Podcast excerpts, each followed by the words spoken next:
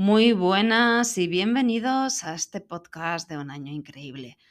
Hoy, febrero, ya estamos a día 2, pero bueno, el trabajo es lo que tiene y se me ha liado un poquito el subiros el audio, no pasa nada. Vamos a repasar los importantes de este mes. Y es que este mes es cortito, pero realmente espero que hayáis puesto un poquito enero al día.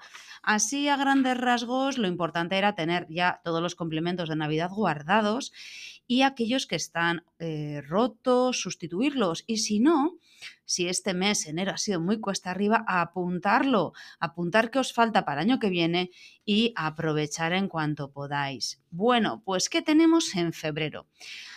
Una de las cosas que quiero explicar ya es que todos los meses os voy a hablar de los habituales, del especial del mes y ya si llegamos a tope esa profundización, ¿de acuerdo?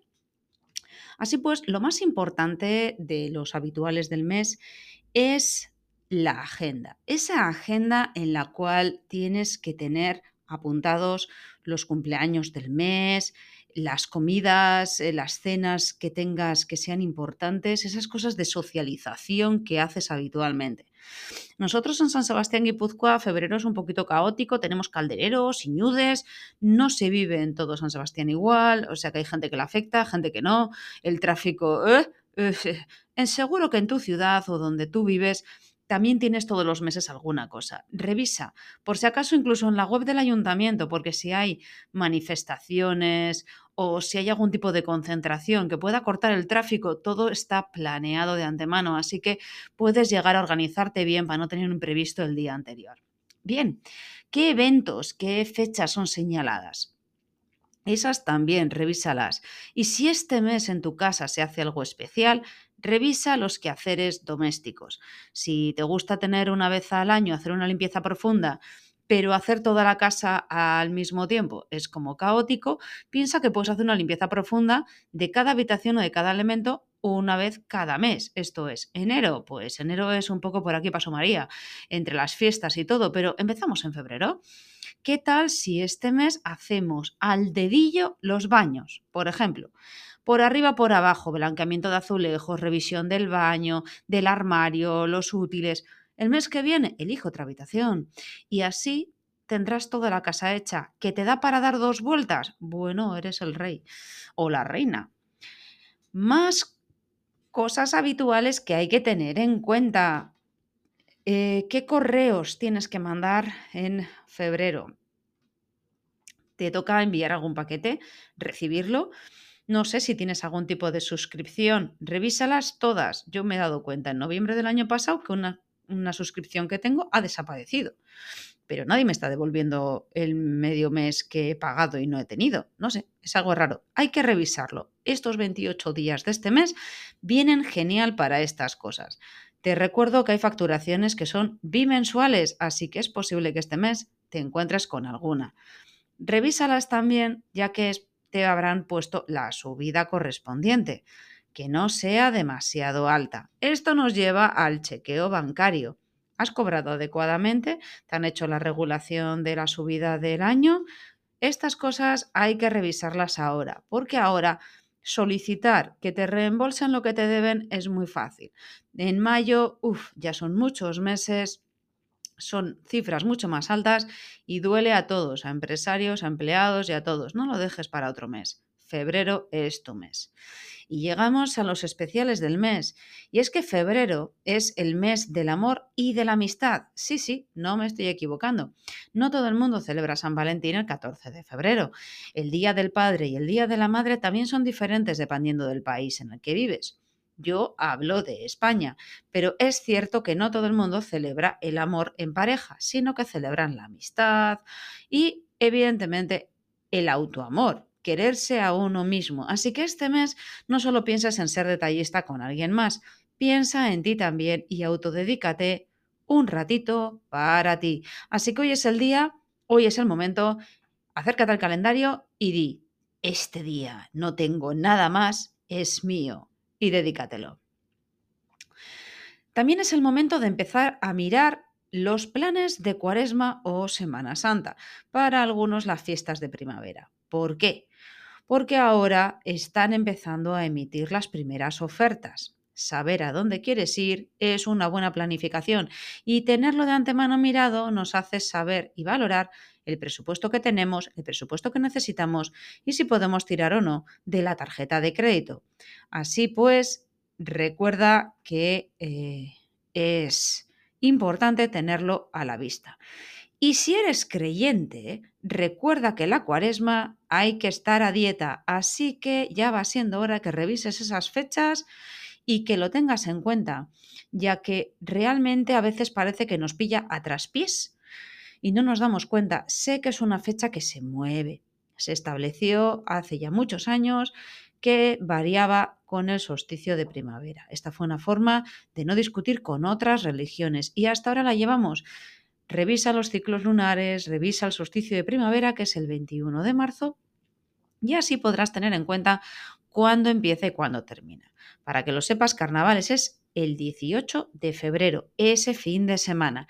Así que una vez que terminemos el miércoles de carnaval, comenzamos con la cuaresma. Tenlo en cuenta. No sé en tu casa, en la mía se cogió la costumbre de que el viernes era día de tortilla, pero realmente es un buen momento para decidir tener 40 días para cualquier propósito, para cambiar cualquier hábito. ¿Que te quieres cuidar? Ahí tienes 40 días. ¿Que quieres cambiar la alimentación? Ahí tienes 40 días. El día 18 estamos a 16 días vista. Te da tiempo a vaciar el frigorífico. Las bolsas esas que ya no deberías de ponerte ni comprarte ni nada por el estilo.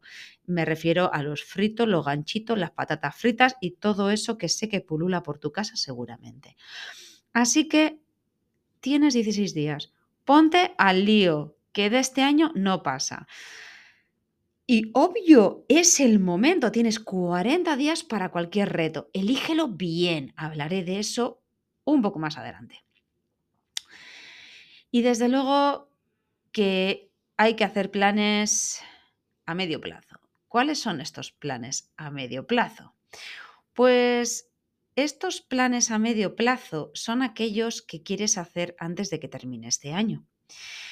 Ojo, divertirse y nuevas aventuras en plan me voy a tirar de un en paracaídas o voy a hacer rafting, es el momento de empezar a mirarlas. Cuando son tus vacaciones, confírmalas, qué experiencias eliges vivir a corto plazo, qué reto estás puesto para este año. Este es el mes, no enero, es febrero.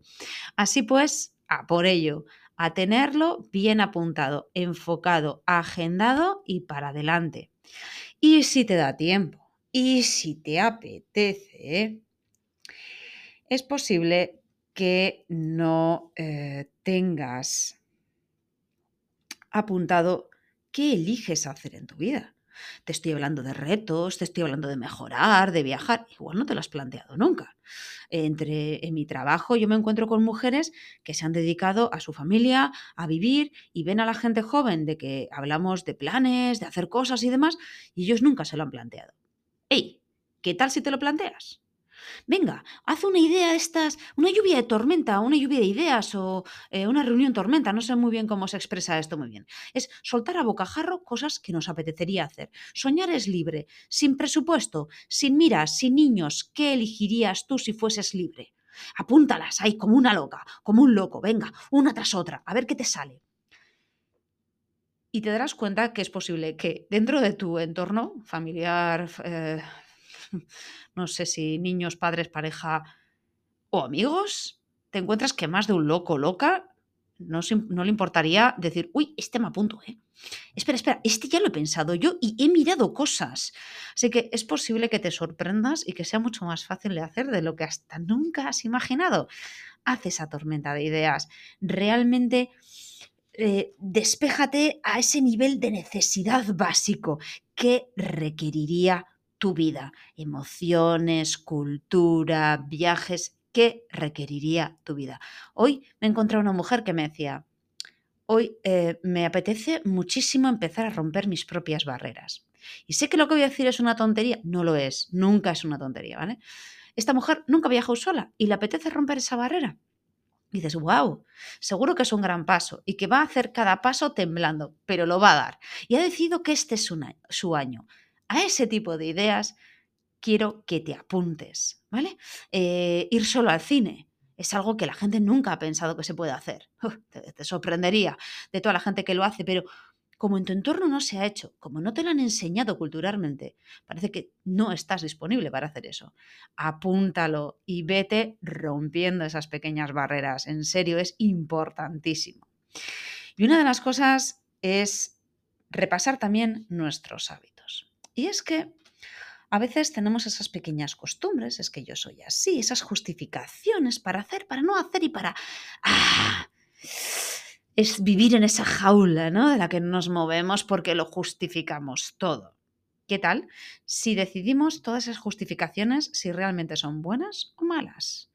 Y por cada mal hábito que hemos decidido que tenemos, vamos a ir compensando con un buen hábito necesitamos cambiar de malos hábitos. ¿Son todos tan malos? ¿Os podríamos poner una escala del, del menos malo al más malo y eh, de los hábitos buenos si compensaría? Igual nos sorprendemos. Si necesitas quitar un mal hábito, mm, hablaremos de ello, de cómo crear un buen hábito más adelante. Este mes es cortito, este audio también. No te olvides de que en breve subiré el siguiente que no sé muy bien si subir de economía o de cómo cambiar hábitos. Yo creo que voy a subir el de cómo cambiar hábitos y en marzo hablamos de la economía. Al final lo que quiero es que tengáis un año entero con buenas ideas, que si no implementáis este año tengáis un referente para otros. Aquí os dejo, espero subir en breve el complemento de este mes. Que tengáis un gran mes.